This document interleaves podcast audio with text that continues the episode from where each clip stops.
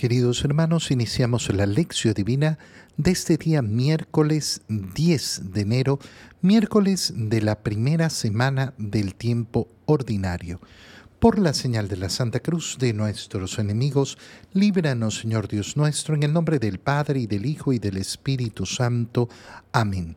Señor mío y Dios mío, creo firmemente que estás aquí, que me ves, que me oyes te adoro con profunda reverencia, te pido perdón de mis pecados y gracia para hacer con fruto este tiempo de lección divina. Madre mía Inmaculada, San José, mi Padre y Señor, Ángel de mi guarda, interceded por mí. En este día miércoles continuamos con la lectura del libro del primer libro del profeta Samuel. Leemos el capítulo 3, versículos 1 al 10 y 19 al 20. En los tiempos en que el joven Samuel servía al Señor a las órdenes de Elí, la palabra de Dios se dejaba oír raras veces y no eran frecuentes las visiones. Los ojos de Elí se habían debilitado y ya casi no podía ver. Una noche, cuando aún no se había apagado la lámpara del Señor, estando Elí acostado en su habitación y Samuel en la suya, dentro del santuario donde se encontraba el arca de Dios, el Señor llamó a Samuel, y éste respondió, Aquí estoy. Fue corriendo a donde estaba Elí y le dijo, Aquí estoy. ¿Para qué me llamaste? Respondió Elí, Yo no te he llamado. Vuelve a acostarte. Samuel se fue a acostar. Volvió el Señor a llamarlo y él se levantó. Fue a donde estaba Elí y le dijo, Aquí estoy. ¿Para qué me llamaste? Respondió Elí, No te he llamado, hijo mío, vuelve a acostarte. Aún no conocía Samuel al Señor, pues la palabra del Señor no le había sido revelada. Por tercera vez llamó el Señor a Samuel. Este se levantó, fue a donde estaba Elí y le dijo, Aquí estoy ¿para qué me llamaste? Entonces comprendió Elí que era el Señor quien llamaba al joven y dijo a Samuel, Ve a acostarte, y si te llama alguien, responde, Habla, Señor, tu siervo te escucha. Y Samuel se fue a acostar. De nuevo el Señor se presentó y lo llamó como antes, Samuel, Samuel.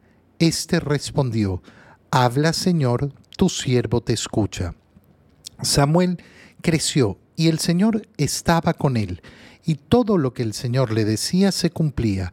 Todo Israel, desde la ciudad de Dan hasta la de Berseba, supo que Samuel estaba acreditado como profeta del Señor. Palabra de Dios. Ayer veíamos la segunda parte de cómo fue concebido Samuel, que se va a convertir en un profeta de Dios, y fue concebido por esa oración insistente de su madre Ana, que confiaba profundamente en el, eh, en el Señor y que hizo una promesa. Si el Señor le daba un hijo, ella se lo consagraría por todos sus días a Dios. Hoy leemos cómo efectivamente ese hijo que fue concebido, que nació, eh, es consagrado al Señor y lo pone Ana al servicio del Señor a través del profeta Elí. Y entonces vemos a Samuel sirviendo al Señor a las órdenes de Elí. Eh, vamos a tener varias cosas eh, sumamente llamativas sobre la escena que acabamos de leer. Primero esto, servía al Señor a las órdenes de Lee y la palabra de Dios eh, se dejaba oír raras veces y no eran frecuentes las visiones. ¿Qué había... Em, ¿Qué había ocurrido? Había ocurrido que efectivamente eh, durante un tiempo Elí había recibido muchas visiones del Señor, pero esas habían cesado. Qué importante es esto. ¿Por qué? Porque el Señor puede brindar gracias muy profundas durante un tiempo, pero no significan en ningún momento que son un atributo de la persona, que son algo que me pertenece. No, duran mientras el Señor los, eh, los quiere. Cuando una persona se acostumbra a vivir de acuerdo a gracias especiales, es muy fácil que si no tiene un espíritu humilde, eh, comience a inventarse esas situaciones. ¿Por qué? Porque esas situaciones de gracia extraordinaria se vuelven su droga se vuelven su necesidad eh, eh, y, efectivamente eh, se pueden desvariar mucho y descarriar en el camino. A mí me ha tocado enfrentarme a casos que efectivamente una persona pudo haber tenido en un momento una manifestación especial del Señor, pero quería que esa manifestación sea constante que sea permanente.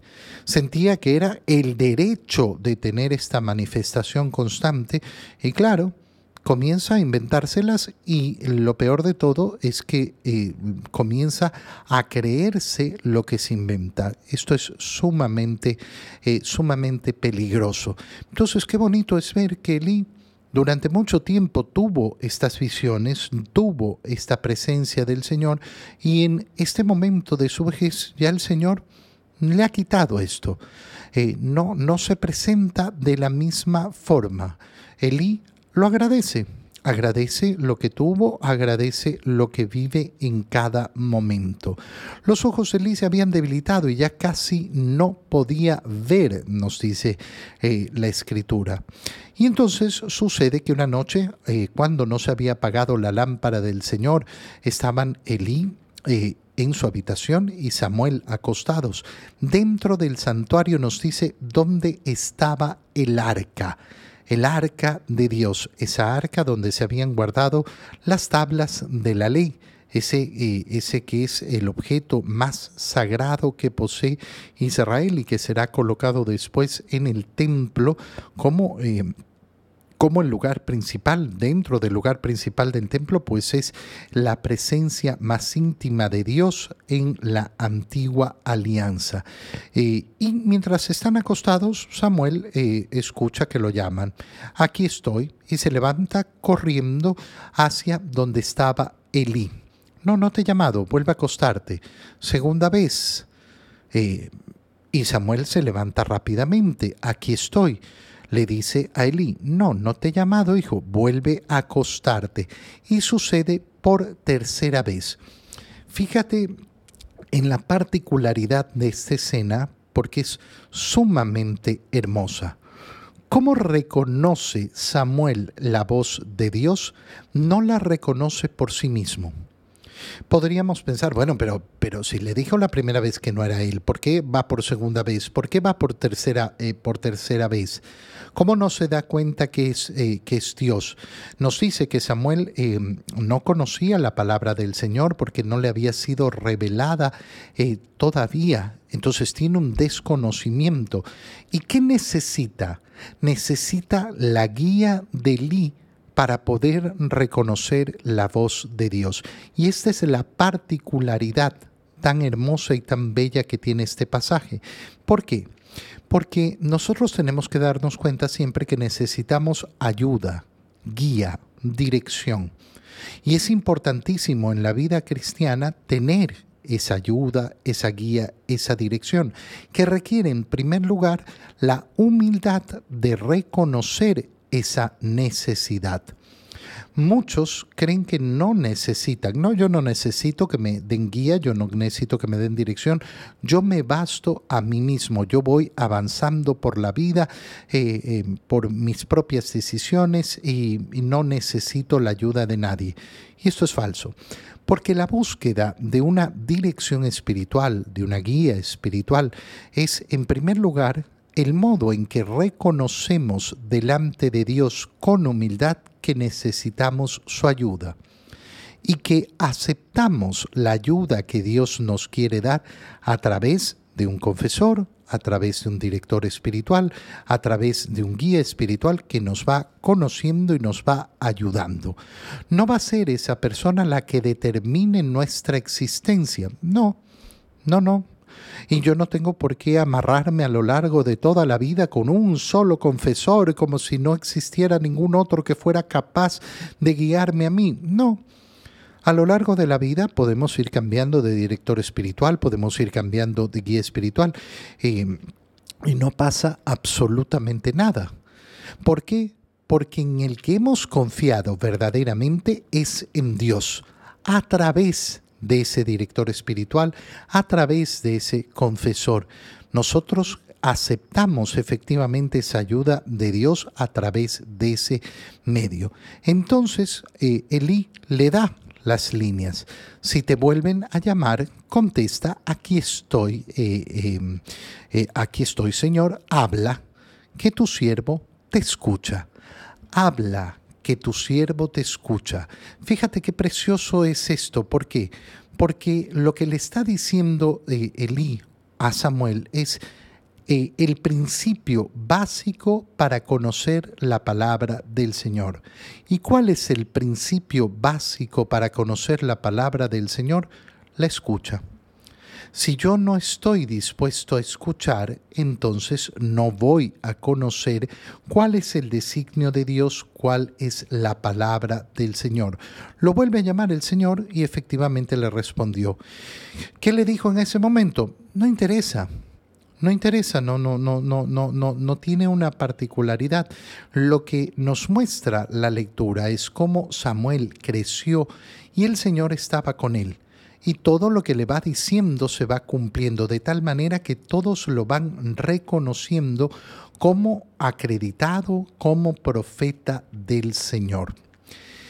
En el Evangelio, leemos el Evangelio de San Marcos, capítulo 1, versículos 29 al 39.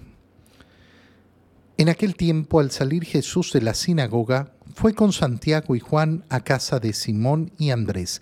La suegra de Simón estaba en cama con fiebre y enseguida le avisaron a Jesús. Él se le acercó y tomándola de la mano la levantó. En ese momento se le quitó la fiebre y se puso a servirles. Al atardecer, cuando el sol se ponía, le llevaron a todos los enfermos y poseídos del demonio, y todo el pueblo se apiñó junto a la puerta.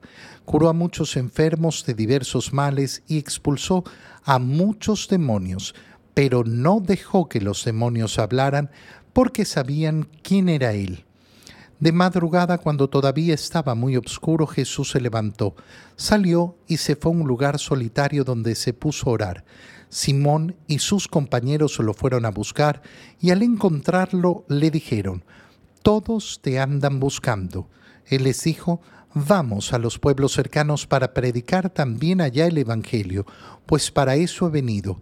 Y recorrió toda Galilea predicando en las sinagogas y expulsando a los demonios. Palabra del Señor. Tres partes tiene este Evangelio y son tres partes tan preciosas. Hemos visto al Señor cómo al llegar el sábado predica en la sinagoga de Cafarnaum, la gente reconoce su autoridad y al suceder esto, un demonio salta a comenzar a gritarle y el Señor le ordena que se calle. Al salir de la sinagoga, eh, es donde empieza el Evangelio de hoy, fue con Santiago y Juan a la casa de Simón y Andrés. Y entonces se topa con que la suegra de Simón estaba en cama con fiebre. Le avisan a Jesús. Él se acercó y tomándola de la mano la levantó. En ese momento se le quitó la fiebre y se puso a servirles.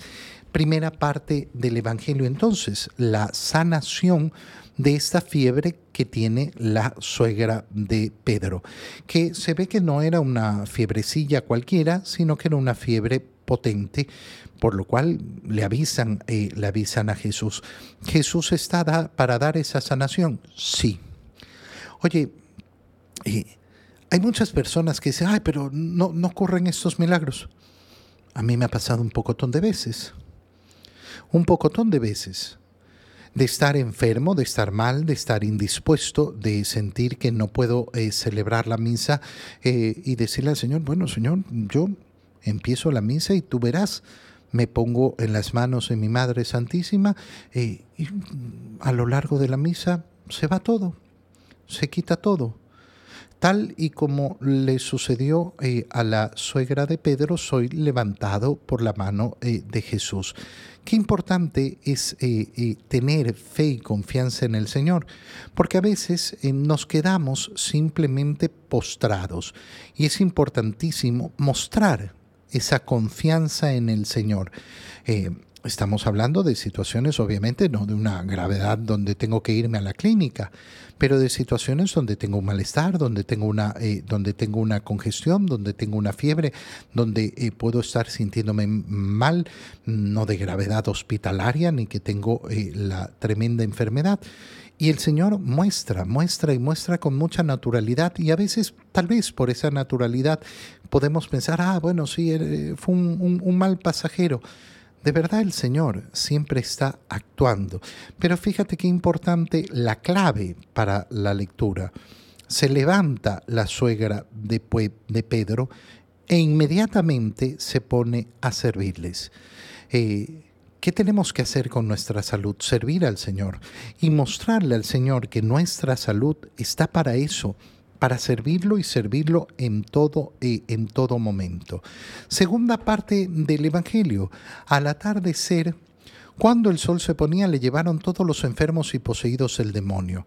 Y todo el pueblo se apiñó junto a la puerta y curó a muchos enfermos de diversos males. Sigue en esas sanaciones el Señor y expulsó a muchos demonios. Pero de nuevo, nos muestra cómo no deja que hablen los demonios porque sabían quién era Él. Ya el día de ayer analizábamos esta situación cuando veíamos que la primera palabra del Señor hacia ese endemoniado, cuando había dicho tú eres el santo de Dios, fue cállate. ¿Por qué calla al demonio? ¿Por qué nos vuelve a mostrar el Evangelio que el Señor no le permite a los demonios que hablaran? Porque el Señor no necesita el testimonio del demonio. El Señor no necesita el testimonio del demonio. Y ese es un error que eh, algunas, eh, algunas personas pueden, eh, pueden cometer, creer que por el conocimiento del demonio voy a llegar al conocimiento de Dios. Por ejemplo, cuando hay personas curiosas, que tienen morbo hacia el tema de las posesiones, hacia el tema de los exorcismos. A mí me ha pasado muchísimo. Personas que, ah, pero cuéntame, ¿qué, qué, qué, cómo es? ¿Para qué quieres saber cómo, cómo es la posesión? ¿Para qué quieres saber cómo se lleva adelante el exorcismo? ¿Cuál es tu curiosidad con respecto a este tema? No se trata de un tema que le tengamos que tener miedo, que es un grave error. Y muchas personas son temerosas, absolutas. ¡Ah! No, yo no quiero escuchar, yo no quiero oír, no. No, se trata de eso y no se trata de ese otro extremo, de esa curiosidad malsana que no conduce a nada, eh, a nada bueno. Resulta que yo no me quiero enterar de la profundidad de la palabra de Dios, pero estoy interesado en conocer historias de exorcismos. Bueno, no tengo una curiosidad sana, tengo morbo, tengo morbo. El demonio no va a dar testimonio de Jesús.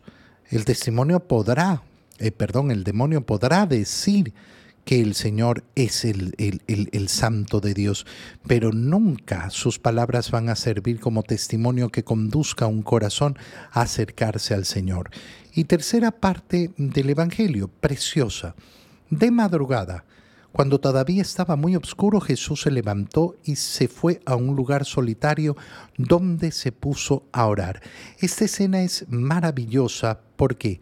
Porque nos muestra en primer lugar el esfuerzo del Señor, levantarse de madrugada, buscar un lugar solitario para poder hacer oración. ¿Qué nos muestra? El esfuerzo por hacer oración. Ay, es que a mí no me dan ganas de orar. Hermano mío, la oración se lucha. La oración se trabaja, la oración surge con esfuerzo ay no, a mí me tienen que brotar de las venas el hacer oración. No, no, hermano mío, eso no funciona así. La oración profunda y verdadera se trabaja. Se trabaja con ahínco, se trabaja con cariño, se trabaja con amor, se trabaja por, eh, eh, sobre todas las cosas porque yo sé que es algo valioso, porque vale la pena. Y en segundo lugar, la oración se construye con tiempo exclusivo para Dios ay, yo rezo todo el día mientras hago todas las cosas. No, no, no. Tiempo exclusivo para Dios. Este es mi tiempo de oración. Este es el tiempo en que estoy a solas con el Señor. Te doy gracias, Dios mío, por los buenos propósitos, afectos e inspiraciones que me has comunicado en este tiempo de lección divina. Te pido ayuda para ponerlos por obra. Madre mía Inmaculada, San José, mi Padre y Señor, Ángel de mi guarda, interceded por mí. María, Madre de la Iglesia, ruega por nosotros. Queridos hermanos, reciban mi bendición en este día en el nombre del Padre y del Hijo y del Espíritu Santo. Amén. Un feliz día para todos.